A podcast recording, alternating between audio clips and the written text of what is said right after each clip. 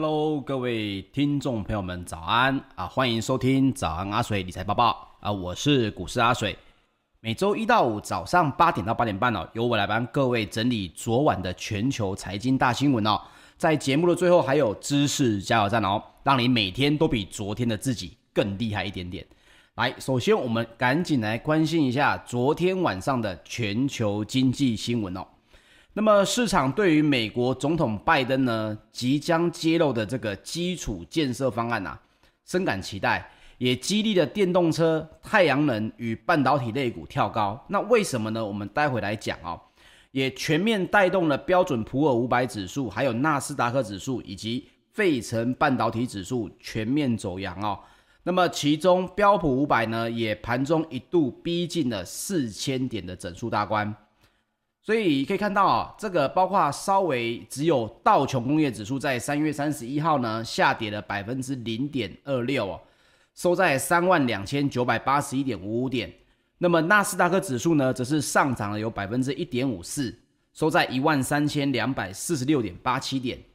标准普尔五百指数呢，则是上涨了百分之零点三六，收在三千九百七十二点八九点。盘中一度最高来到三千九百九十四点四一点哦，这也创下了历史盘中新高。那么费城半导体指数呢，则是上涨了有百分之二点六四啊，收在三千一百二十四点九四点。那么这是因为呢，根据白宫在拜登三十一日稍晚于匹兹堡发表演说前事先揭露这个细节啊，也就是说，美国总统拜登呢即将推出的二点。二五兆美元的基础建设方案呢，将会要求国会，美国的国会展延电动车租税优惠，那也鼓励要给摩托车一族呢来购买电动车。那么拜登呢，也将要求美国的国会给予消费者销售点的这个贴现回馈以及租税的奖励措施，来鼓励人们购买美国制造的电动车，并确保全美的家庭都负担起这些电动车，而且。这些电动车还是得由美国劳工来负责生产。其实是可以看到啊，拜登他的政策呢，整体来说，他比较像是稍微不这么积极去强调里面的一些细节的这个川普的这个所谓的政策的一种延续啊。你看到他还是希望说把我们的回馈留在美国，而且希望呢生产这些电动车是由美国的劳工来生产。其实川普他以前也是讲类似的话。但是为什么大家会觉得你为什么不做就好了呢？为什么要说这么大声呢？所以你可以看到两个前前后任总统哦，他们对于整体的美国的这种规划，还是属于我们必须这样讲啊，还是属于希望把所有的生产制造拉回到美国去哦。那么当然，特斯拉呢，因为这个消息也就闻讯大涨了有百分之五点零八哦，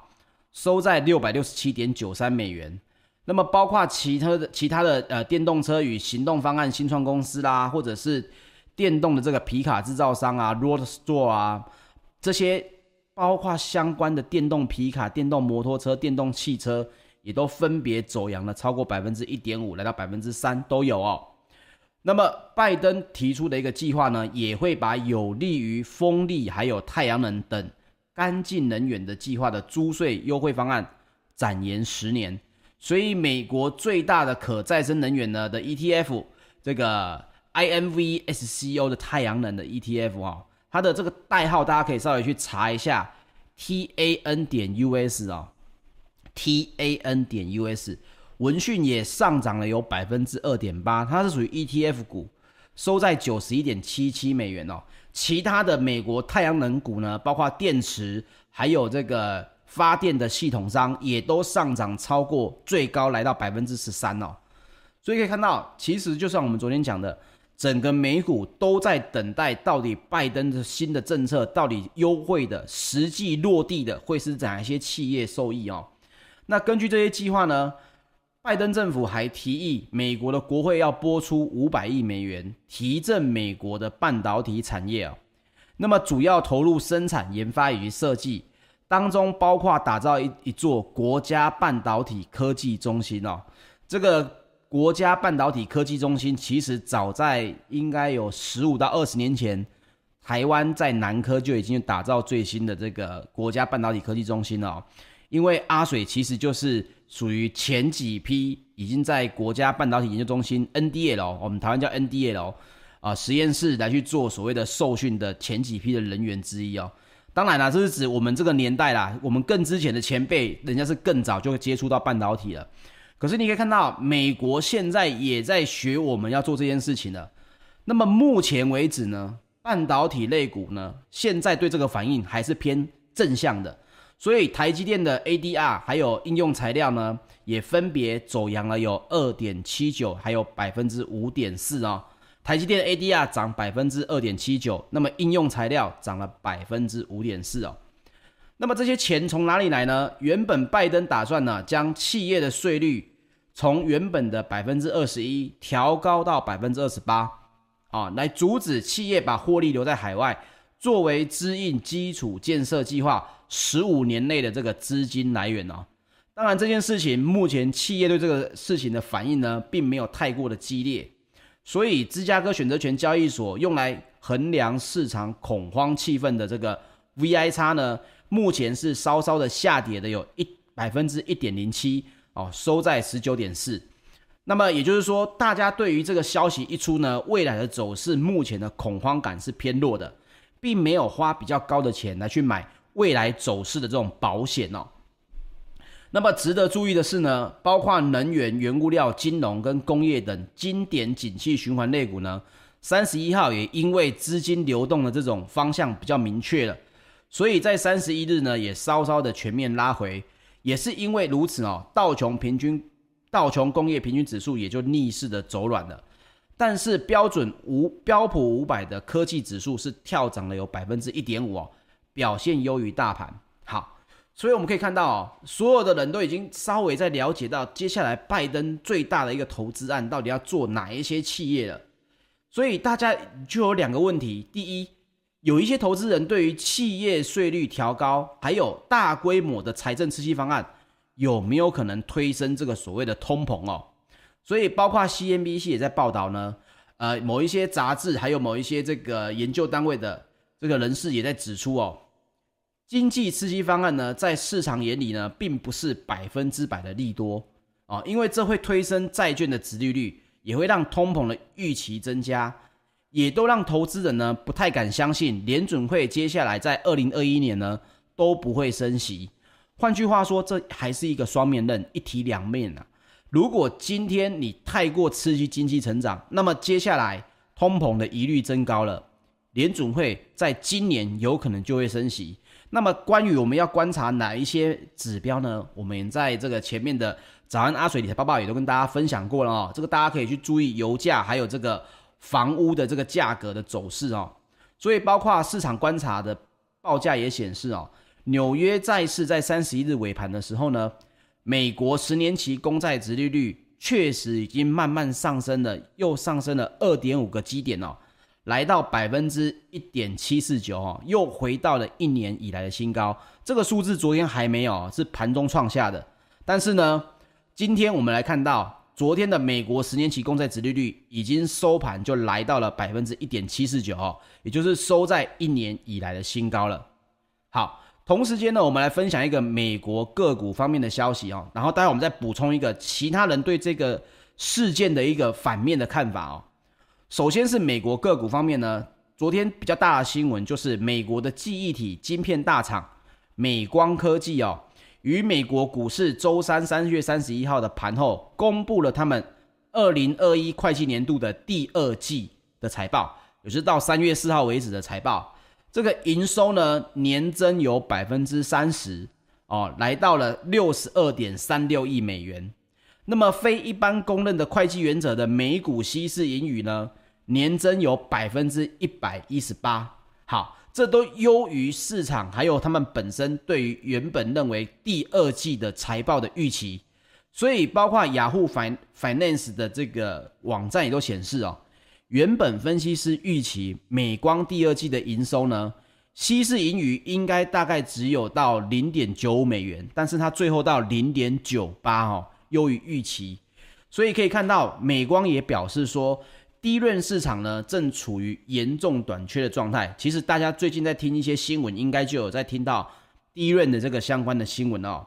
那么今年全年呢，供应都还是会属于这个趋紧的状态。所以美光呢，接下来对 Q 三的预测呢，也是认为稀释后的 EPS 呢可以来到一点六二美元啊，第二季只有零点九八嘛。那么他们现在预估第三季可以到一点六二。那营收呢？目前是六十二点三六亿，他们也预期 Q 三呢，第三季的营收应该还可以增加到七十一亿美元哦。所以可以看到，这个整体的预测数字在第三季来讲，美光认为价格还是会继续增加，而且营收也应该还是会持续增加。那么在供应方面呢，美光也在能在努力的应对啊。去年十二月，我们这个台湾厂因为地震停电。造成的这个生产中断，那目前呢，台湾也是在干旱的时期嘛，也已经使得该公司呢为工厂啊寻找太替代的水源哦，来去预计呢应该是不会对生产造成影响。那么我在这个看新闻的时候也有发现呢，也有部分的媒体有指出说，美光在寻找水源这个部分的问题呢，现在是已经解决了哦。这个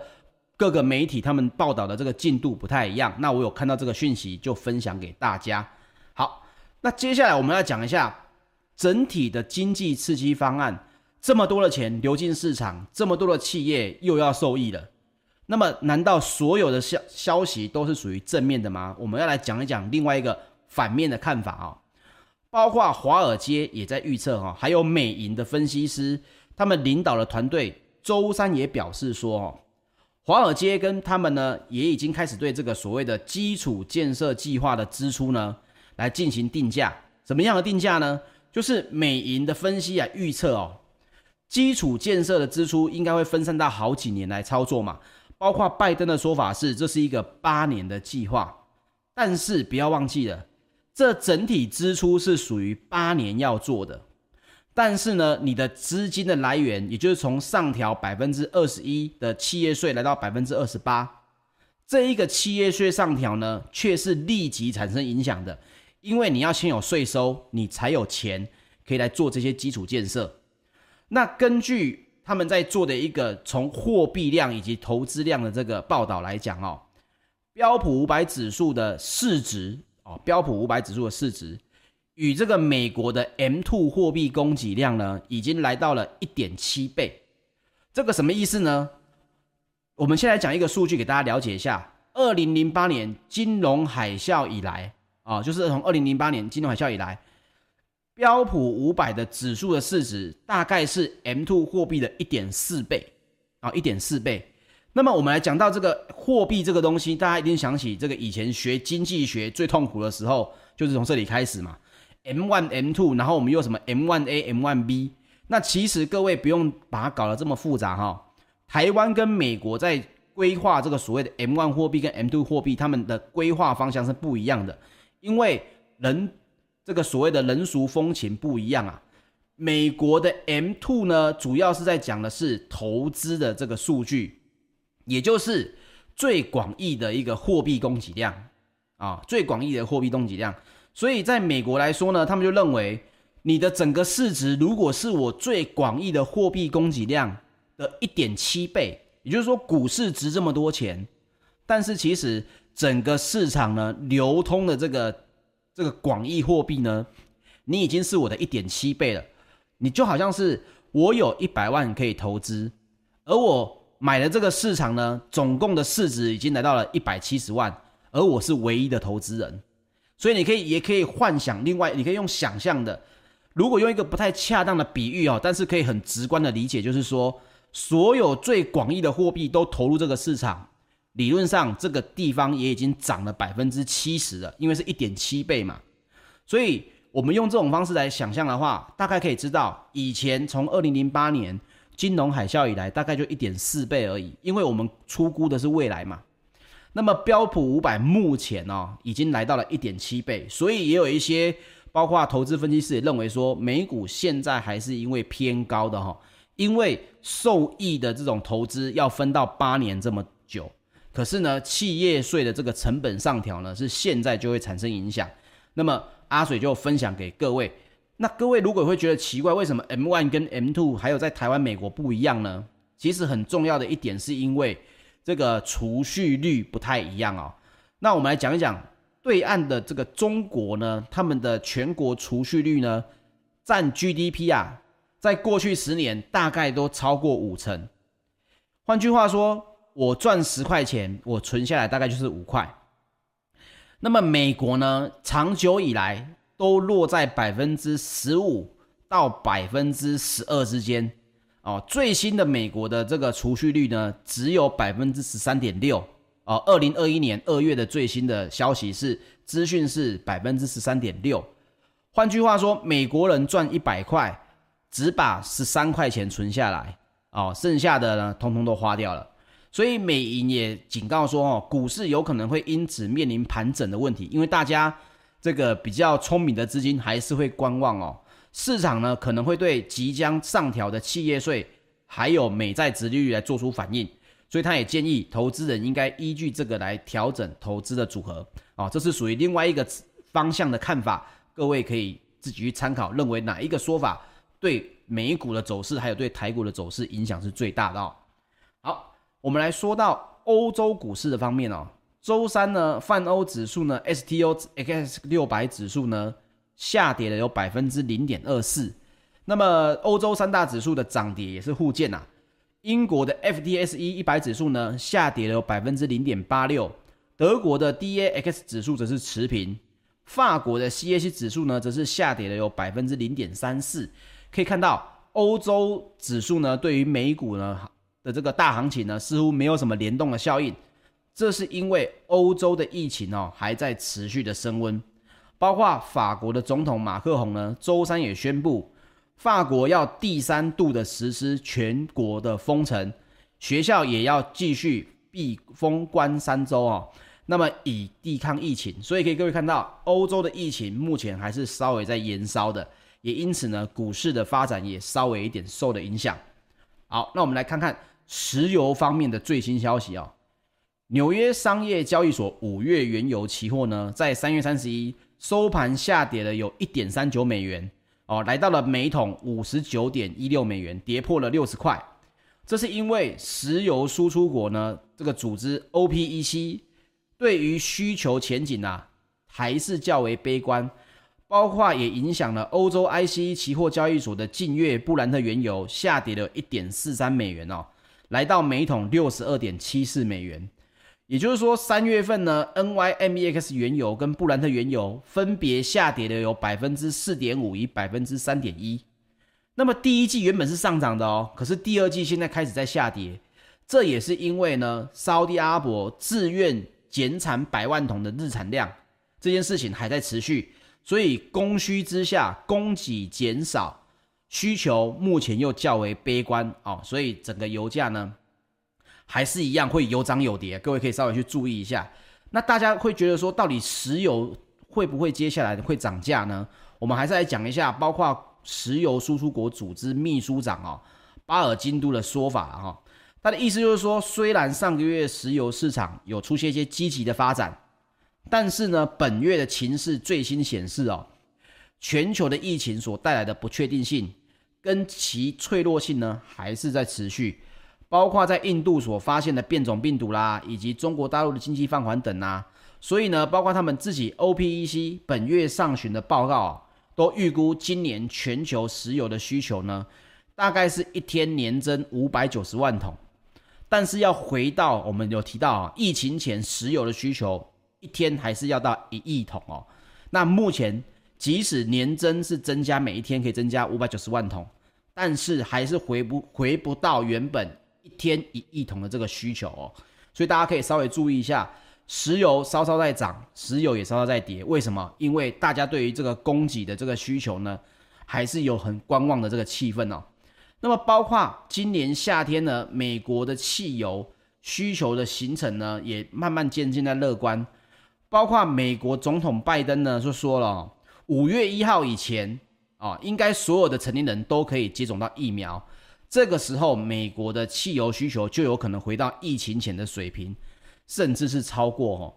不过大家也在说，长达一年疫情对工作的影响，还有生活的形态，已经造成了一个不短的影响了，所以还需要更多的时间观察才能进行评估。所以各位可以看到，需求大概要到五月之后才有可能会渐渐的恢复正常了。那么我们再来说一说金属方面的这个消息。伦敦金属交易所呢，三个月基本金属期货呢，在昨天大概都是涨跌互见。那也包括了美国大规模的基础建设方案，以及大陆的制造业支撑的这个数据呢，优于预期啊，对于金属的价格来形成的支撑，所以包括铜的期货价格呢，又上涨了百分之零点一。你可以看到，其实从石油层面来讲，还有从金属层面来讲，甚至各位如果看得更细，从铁矿砂的需求来说，其实中国大陆本身的工业发展，它的步调也在渐渐的有所不同哦。所以这个有机会跟大家再分享更细中国大陆这个工业发展的这个呃转向哦。那么我们继续来讲黄金部分的消息啊。纽约商品期货交易所呢，在六月黄金期货三月三十一呢收盘上涨了有二十九点六美元哦，蛮大的一个涨幅，来到百分之一点八，回到了每盎司一千七百一十五点六美元哦。那么我们今天呢新闻的部分就讲到这边。我们今天要来讲一个知识加油站的一个很重要的一个主题啊，叫做双曲贴线。这个数字听起来就很像枯燥乏味的经济学课本会出现的这个情况，对不对？名词它会出现在这个我们的经济学课本里面，但其实双曲贴线它是最贴近人们的一个新经济行为学上面的一个术语。基本上你每一天的行为都跟双曲贴线。离不了关系，我们来详细解释一下。双曲贴线是什么东西？它其实是一个行为经济学下的物语的术语哦。它指的就是说，哦，人们在评估未来收益的时候，未来我们倾向于呢，在近期使用更低的折现率，在远期呢使用更高的折现率。哇，听到折现率听起来是不是觉得很复杂？我们来讲更简单的说法。简单来讲哈，我们人们哈就是四个字：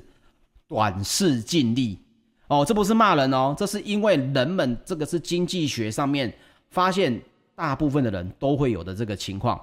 也就是说，我宁可要现在就拿得到，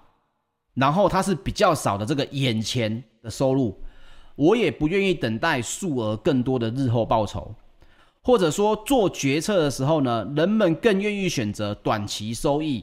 而不愿意选择长期收益，而你会说没有啊，水哥，我有在长期投资啊。注意哦，双曲贴现这个东西呢，讲的是人们的心理最基本、最原始的一个行为经济学，就是你的本能会驱使你做出这样的情况。换句话说，我们来做两个下面的情况的这个测验啊，各位可以稍微了解一下。就是说呢，你今天做了这笔投资，我今天晚上就可以回馈给你一千块。但是如果你愿意多等一会的话，明天呢，我会多给你十块钱。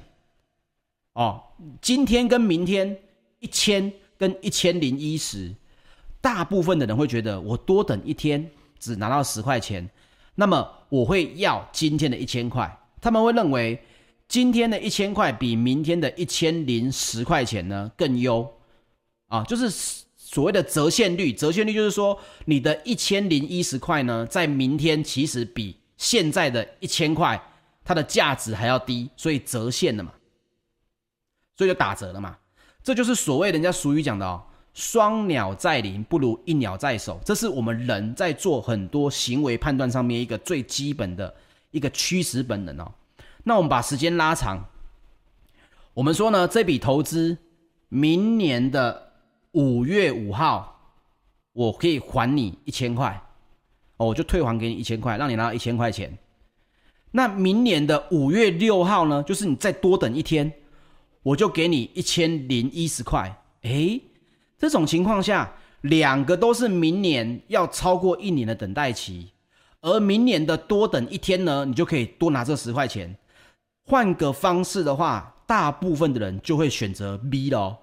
因为都要等一年了，一个是一年，一个是一年又再多一天，那大部分的人会觉得什么？那我不如在明年多等一天的情况下，多拿这十块钱。好，一定有人在听的时候觉得说，水哥我才不是这样选的哈。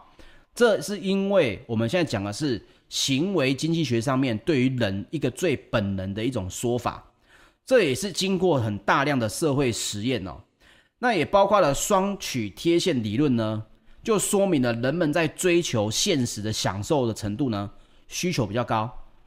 我们每天都在下定决心说啊，我接下来不要看电视了，不要看手机了，我要多看书，我要多学东西，我要少玩游戏哦，我要少浪费时间跟这些猪朋狗友出去喝酒、出去聊天。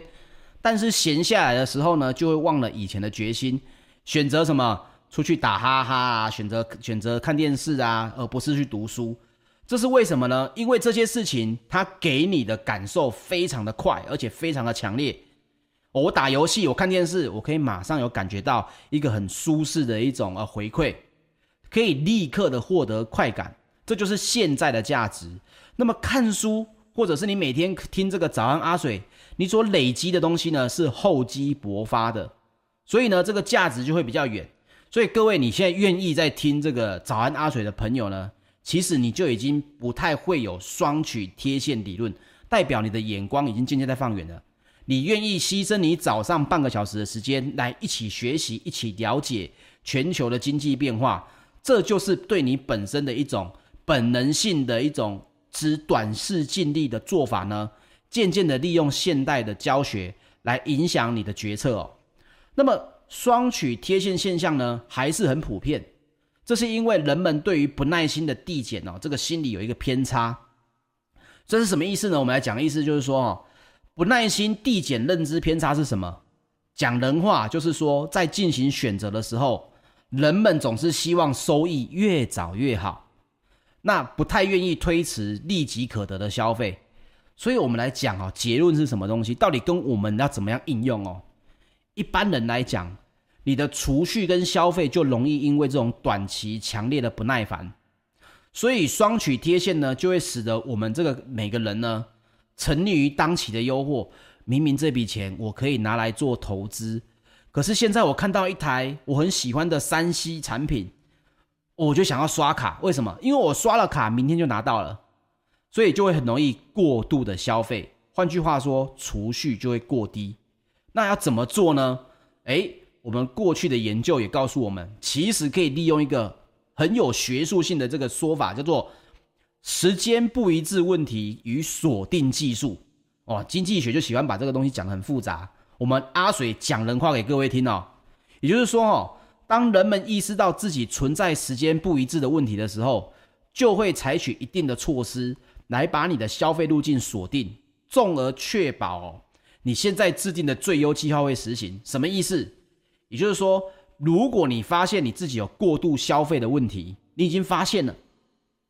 这个时候呢，你可以强迫自己一样是进行消费，可是这个消费呢，把它分展到它可以让你在未来获得利益的消费。比如说什么东西，我用购买东西的这种心态跟想法来购买一档基金，啊，买了之后这档基金呢，给我的快感呢，就是在未来可以得到更多的利益，就是说把你从这个所谓的物资消费变成投资消费。我喜欢买东西。那我就来买不动产。我喜欢买娃娃，那我就买有保值性的娃娃。我喜欢买游戏，那我就买接下来有可能未来有可能有增值性的限量版游戏。换句话说，把你的这个投资，把你的花钱的方式转移到未来，强迫自己可能获得消费的这个情况，就可以避免过度的消费。我钱也是花了啊。但是呢，我是在做一个未来的一个投资啊，必须是一个正确的哦。你不要这个，这不是在骗老婆、骗老公说没有啦，老婆，我买这个东西哦，将来会涨会涨价，不是哦，是必须确定性的。那么如果你是店家呢，很多人很喜欢对店家做一个所谓的这种引导式的未来消费，什么东西？比如说折价券，下次回来店里面吃饭送小菜，但其实哦。在双曲贴现当中呢，你做这个事情有可能是多花的。我们讲一个最简单的例子，很多人会说，你现在办会员，下次会来吃饭的时候，我就送你一盘小菜或者打折。对于客户来讲，你给的承诺其实是双曲贴现一个较远程的一个承诺，对吧？下次回来吃饭，诶，我下次回来吃饭，可能你这家餐厅我可能是半年才来消费一次，他的心里面会怎么想？半年之后你送我一盘小菜，你不如现在给我打九五折。那但是，一般的商家不了解这件事情，总是会认为我给了这个 coupon 券，我给了这个小菜的赠送，会让人们愿意下次因为这个原因回来消费。其实这是错的哦。人们在双曲贴现效应下，回来吃饭只是顺便用了你的折价券，甚至有很大的几率忘记带了。那么你的折价券，你原本希望它待客的价值，它就不见了，它根本就没有待客，而是你。多了一个未来的支出的一个承诺，对不对？那反而呢，让客户只是因为顺便回来吃饭，顺便让你打折，那不如你的折扣给到现在，你现在办会员，我这一单就给你折价券，或者是你现在结账前你还没用餐的时候，先加入会员，我待会先上一盘小菜，诶，这样子的双曲贴现的一个心理学上的因素呢，会远优于下次回来吃饭，然后我给你一个折扣。这是各位，如果你有在做老板的人，或者是做这种 B to C 的人呢，支出折扣现在马上呢都会比较好一点。再加上各位以前我们有提过的面额效应，与其呢一百块的折价分成两张五十块，不如一次一百块的折价吧。那忘记的人可以去看最之前的这个面额效应的题目啊。这样子才能够精准的行销，跟精确的去打击这个人的消费行为的甜蜜点哦。还是记得那句老话，我们一般人都是会认为双鸟在林不如一鸟在手。从这个角度去出发，你就可以占于一个比较好的一个位置哦。OK，以上就是今天节目的内容。我是股市阿水，谢谢各位收听早安阿水理财报报。那么接下来就是清明连假了，我们要到下周二的早上八点。再次相见喽，大家拜拜。